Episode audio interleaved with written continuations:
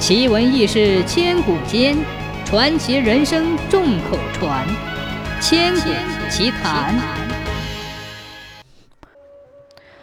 从前有一对夫妻，养了一个聪明漂亮的女儿，名叫巧莲。巧莲十八岁的时候，老爷瞒着姑娘和太太，将巧莲许配给了村东的秀才。他赴过秀才的酒宴，收了秀才的钱财。太太瞒着巧莲和老爷，将姑娘许配给了村西的道士，吃过道士的鱼肉，收了道士的礼物。巧莲呢，也瞒着父母，同村北的庄稼汉李二定下了终身，并私择了良辰吉日。不料这一天，三家轿子一起抬到了巧莲家里娶亲，一家人被搞得晕头转向。老爷怪太太做事不仁，太太怪老爷办事不商量。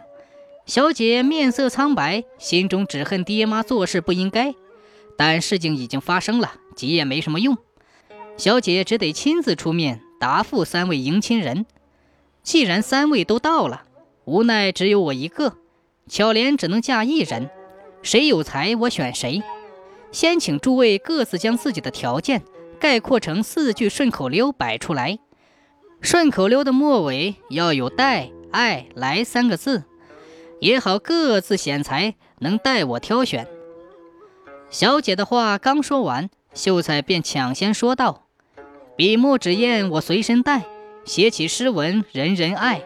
去年学欠没用了，今年学欠余起来。”道士接着说：“铜鼓斋书我随身带，念起经文人人爱。去年经钱没用了，今年的经钱余起来。”说完，大家一起将目光投向了庄稼汉李二。心地善良的李二不慌不忙地说道：“篱笆除秋我随身带，种起田来人人爱。